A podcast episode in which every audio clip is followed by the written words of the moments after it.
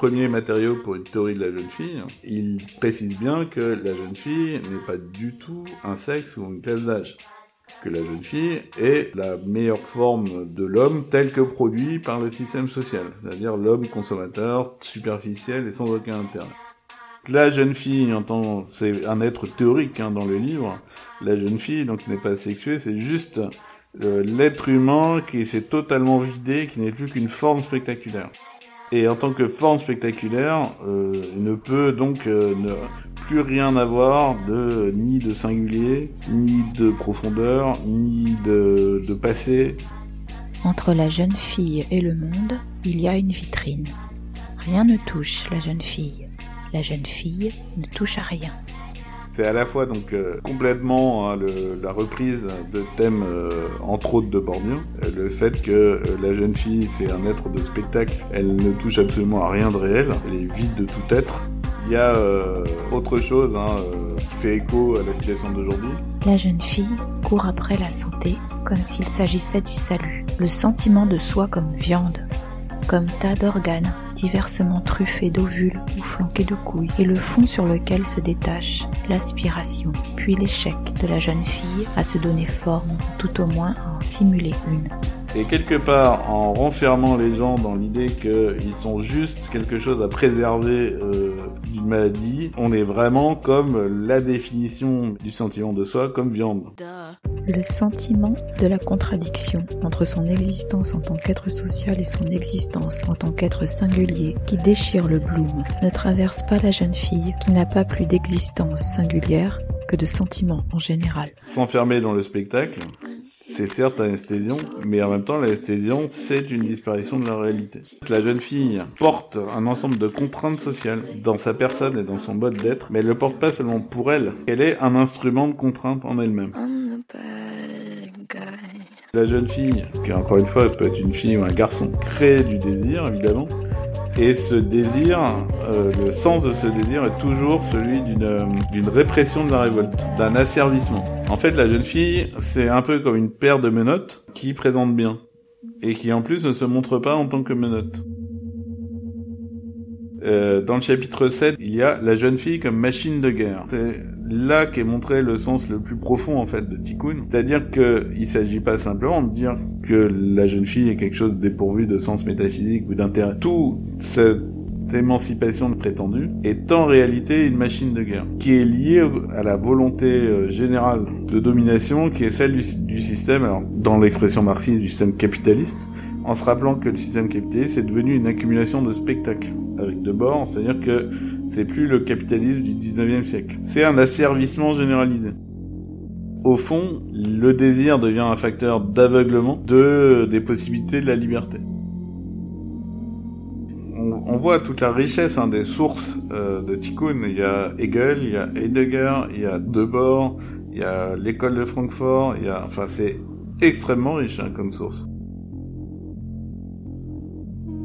Alors c'est pas une première philosophique, mais Tikkun pose que euh, cette représentation de la réalité est aussi quelque chose de politique au sens qu'il faut se demander à qui profite le spectacle Tikkun, c'est euh, quelque chose qui est difficile à situer. D'abord, c'est des étudiants de l'école d'études en sciences sociales dans les années euh, fin des années 90. Euh, ensuite, donc c'est un groupe de gens et ce groupe de gens ont des idées très différentes les uns des autres, qui écrivent anonymement, même si on connaît quelques noms hein, aujourd'hui. Ils sont imprégnés par la culture juive traditionnelle et ensuite par la culture situationniste. Et enfin par une certaine culture marxiste ils connaissent Marx, c'est sûr, mais c'est pas pour autant des marxistes ou autres qui feraient qu'ils se sentiraient des descendants de 68. Euh, c'était effectivement des gens qui, euh, tous ou presque tous, étaient des milieux favorisés, voire très favorisés. Tous, euh, comment dire, ils ont eu des trajectoires euh, là aussi très différentes les unes des autres et euh, ils avaient accès à ce moment-là donc à un niveau de culture, à des capacités, à des possibilités culturelles extrêmement élevé, ça c'est sûr. Euh, les gens de Tikkun au départ euh, étaient au fond euh, peu politisés, surtout révoltés. Une forte composante métaphysique, euh, bien plus que, que la tradition de mai 68. Agamben a tiré certains auteurs de Tikkun. C'est une synthèse, on va dire, entre Agamben et euh, Tikkun qui, en partie, fait le, comité invisible. Mais il y a une rupture, il y a une continuité, mais il y a aussi une rupture entre Tikkun et le comité invisible. Il y a un côté euh, donc euh, vraiment d'un moment dialectique de l'histoire idéologique du XXe siècle dans Tikkun. Euh, c'est pour les auteurs les plus puissants de c'est certainement des très bons connaisseurs de Debord.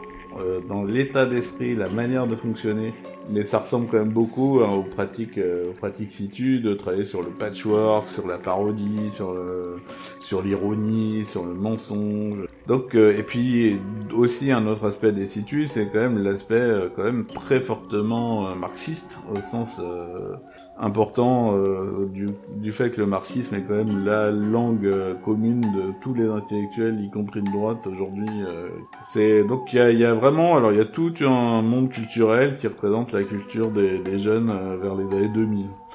Euh, pour autant, encore une fois, ils ont fait quelque chose de très original avec ces matériaux. Et ça se présente quand même beaucoup comme des fragments. Et ça, c'est quelque chose, euh, quand on connaît la, revue de l'international situationniste, il y a une, analogie de style qui est assez frappante. Et Tikkun, en fait, c'est un moment historique parce que à l'intérieur même de l'idéologie de gauche, il naît un moment critique où des gens prennent conscience de l'idéologie régnante, en font une critique fondamentale qui est à la fois théorique et pratique. Ils le font avec leurs propres mots et avec un niveau de culture et de, de réflexion euh, qui en fait vraiment un moment théorique fondamental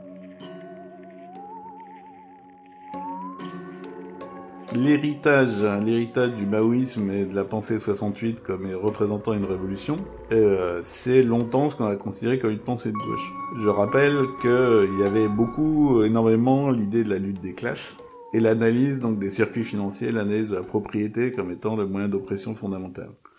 L'impérialisme dicte partout sa loi.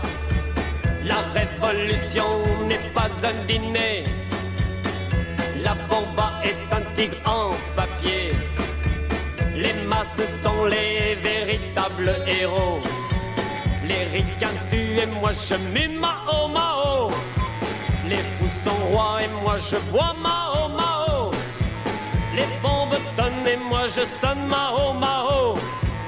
Les bébés fuient et moi je fuis Mao Mao. Les Russes mangent et moi je danse Mao.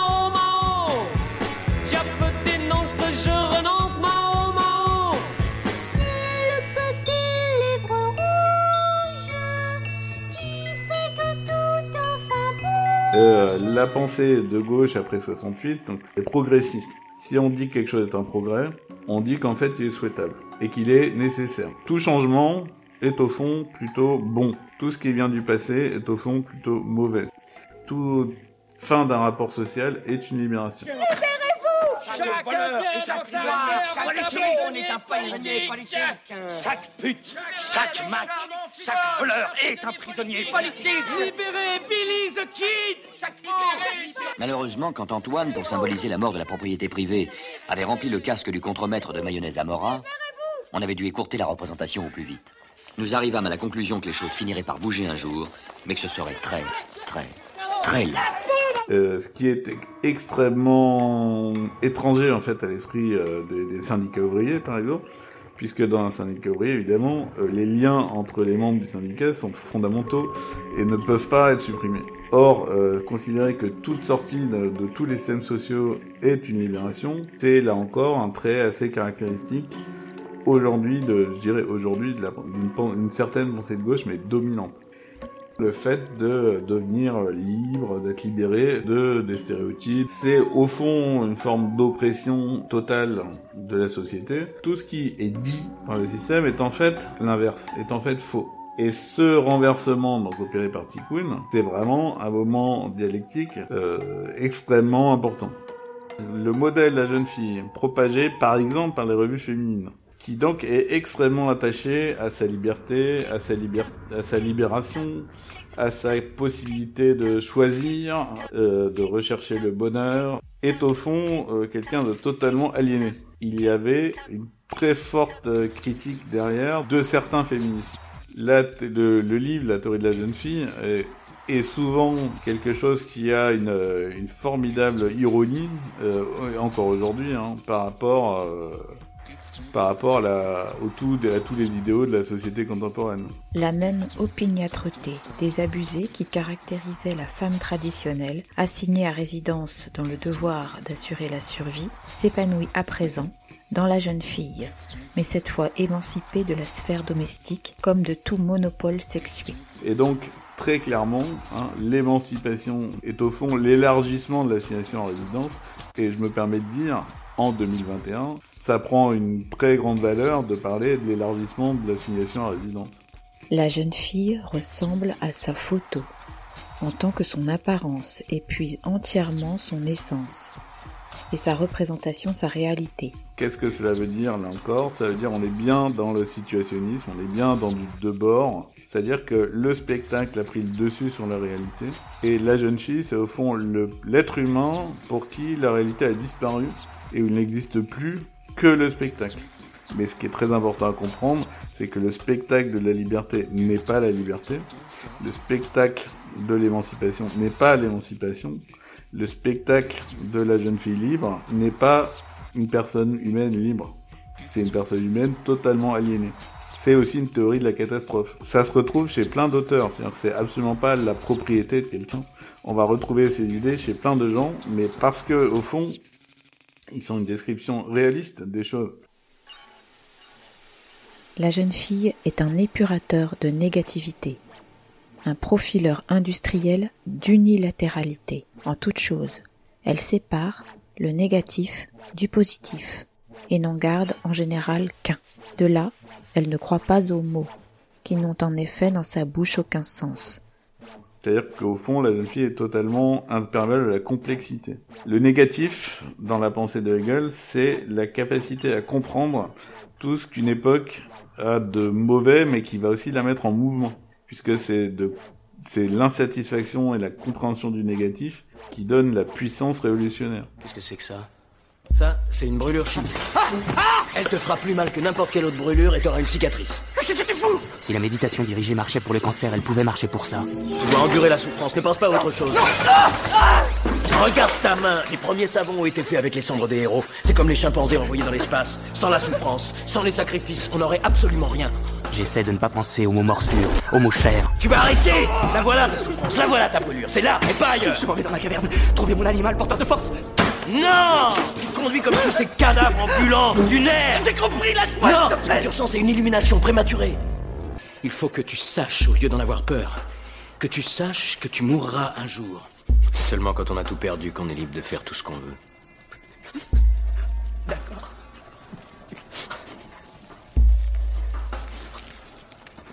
Félicitations.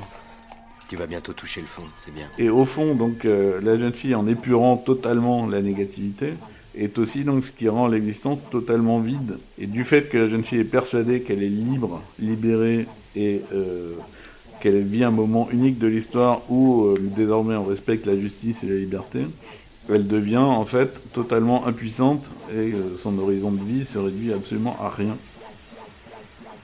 C'est donc la croyance contemporaine et progressiste qu'on serait arrivé à une époque d'extraordinaire liberté et de découverte de la justice qui fait qu'en fait, on devient absolument incapable d'avoir la moindre autonomie. Et là encore, on peut dire, pour prendre un exemple, on en vient à considérer qu'il est normal d'assigner à résidence une population La jeune fille ne conçoit pas l'écoulement du temps, tout au plus s'émeut-elle de ses conséquences. Comment pourrait-elle, sinon, parler du vieillissement avec une telle indignation, comme s'il s'agissait d'un forfait commis à son endroit? Sur le fait que le, le monde, le monde moderne, c'est une perte de profondeur. C'est-à-dire que le, le spectacle, c'est aussi un synonyme de superficialité. C'est une perte de profondeur, c'est aussi une perte de profondeur historique. Il s'agit bien hein, là de concevoir le temps comme étant juste quelque chose qui en fait vous rapproche de la mort du vieillissement, et donc comme quelque chose de uniquement négatif. C'est-à-dire que le fait d'avoir une ancienneté, d'avoir euh, un- une profondeur de temps euh, dans l'histoire, c'est quelque chose qui est totalement contraire aux valeurs. Et là encore, on voit bien le, le lien qui peut exister entre la condamnation contemporaine de tout le passé au motif que le passé est immoral. Pourquoi le passé est immoral? Bah, simplement parce que quand on a une morale, et que nécessairement le passé a une autre morale quelle qu'elle soit, parce que les- les- dans le passé il y a eu énormément de systèmes moraux. De toute façon, si on considère que le seul bon système moral est le sien, euh, nécessairement tous les autres sont des barbares. Clairement, à partir du moment où on pense que tout le passé est totalement mauvais, et qu'on est persuadé que quoi qu'il arrive, de toute façon, on est porteur, grâce au miracle du progrès, de la seul système moral valable, c'est évident que, au fond, ça ne sert à rien de s'intéresser au passé. Quelque chose qui va par contre être une continuité de Tikkun au comité invisible, c'est le diagnostic qu'il y a une guerre. Que, en fait, la société actuelle est une société de guerre civile. Euh, à l'époque, hein, dans les années 2000, euh, ça, énormément de gens pouvaient considérer que c'était n'importe quoi. Euh, je pense qu'aujourd'hui, euh, l'idée qu'il puisse y avoir une guerre des classes dominantes contre le peuple, euh, c'est quelque chose qui au moins pourrait susciter un peu plus d'attention. En tout cas, il y a une phrase typique là-dessus, c'est le sourire vitrifié de la jeune fille cache toujours une colonie pénitentiaire. La jeune fille ne connaît d'autre légitimité que celle du spectacle. Autant la jeune fille est docile à l'arbitraire du on, autant elle est tyrannique à l'égard des vivants. Sa soumission à l'impersonnalité du spectacle lui acquiert le droit d'y soumettre quiconque. Dans le foutre, comme dans les autres secteurs de son existence, la jeune fille agit comme un formidable mécanisme d'annulation de la négativité. Bien toujours un processus de neutralisation qui est le, mode d'action de la jeune fille. Il y a euh, des choses euh, donc euh, qu'on retrouverait dans toutes sortes de, projets aujourd'hui ou de discours où en fond on présente la jeune fille donc comme étant l'émancipation par elle-même, la liberté en elle-même, mais la violence du livre contre cette conception de la jeune fille comme émancipée et libérée, c'est vraiment quelque chose qui est tout à fait nouveau dans le ton quand apparaît ce, texte de Tikkun.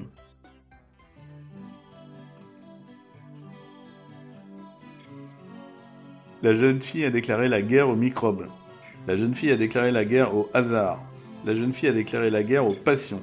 La jeune fille a déclaré la guerre au temps. La jeune fille a déclaré la guerre au gras.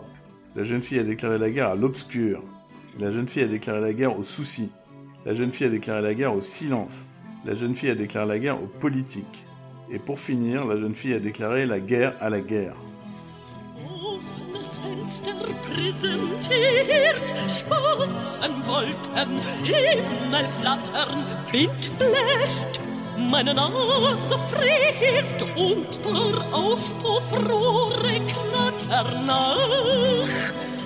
Geht die Sonne unter, rot mit Gold, so muss das sein.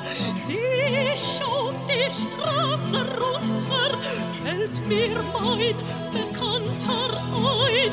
Drum wird mir's jetzt schwer ums Herz. Ich brauch nur Vögel flattern sehen und fliegt mein Blick dann himmelwärts tut auch die Seele weh, wie schön Natur am Abend, stille Stadt, verknackste Seele, Tränen rennen, das alles macht einen mächtig matt. Und ich tu einfach weiter rennen.